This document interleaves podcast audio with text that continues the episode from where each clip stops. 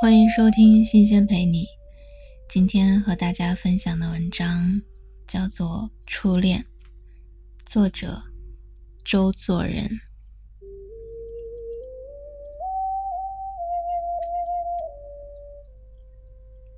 那时我十四岁，他大概是十三岁吧。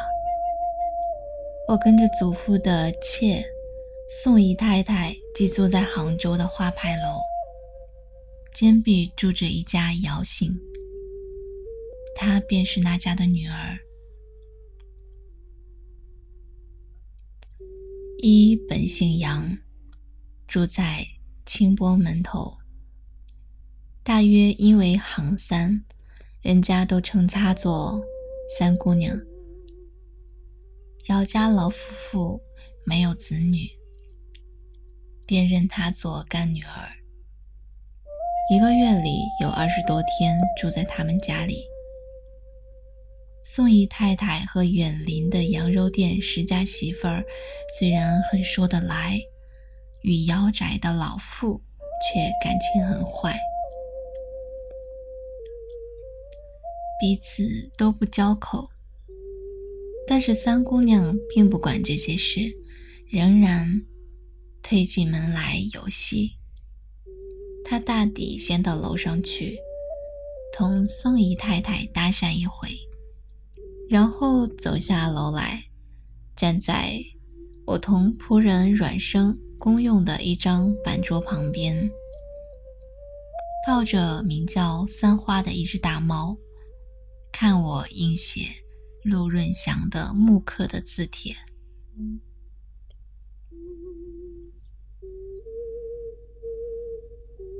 我不曾和他说过一句话，也不曾仔细的看过他的面貌与姿态。大约我在那时已经很是近视，但是还有一层缘故，虽然非意识的对于他很是感到亲近，一面却似乎为他的光辉所掩，开不起眼来。去端详他了。在此刻回想起来，仿佛是一个尖面庞、乌眼睛、瘦小身材，而且有尖小的脚的少女，并没有什么殊胜的地方，但在我的性的生活里，总是第一个人。使我与自己以外感到对于别人的爱着，引起我没有明了的性的概念的对于异性的恋慕的第一个人了。我在那时候当然是丑小鸭，我自己也是知道的，但是终不以此而减灭我的热情。每逢他抱着猫来看我写字。我便不自觉地振作起来，用了平常所无的努力去应写，感着一种无所希求、迷蒙的喜乐，并不问他是否爱我，或者也还不知道自己是爱着他。总之，对于他的存在感到喜悦、亲近，并且。愿为他有所尽力，这是当时实在的心情，也是他所给我的赐物了。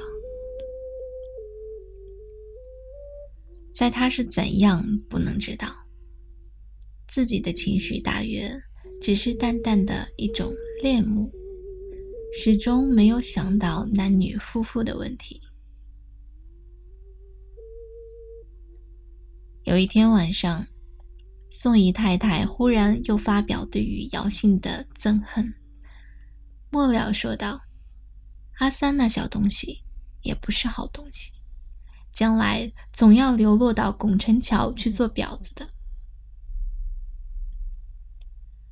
我不很明白做婊子这些是什么事情，但当时听了，心里想到。他如果真是流落做了婊子，我必定去救他出来。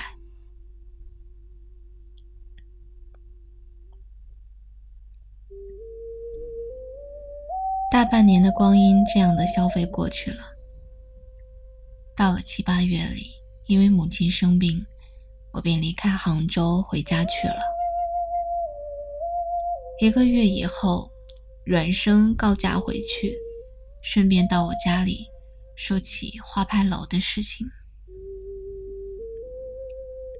说道：“杨家的三姑娘患霍乱死了。”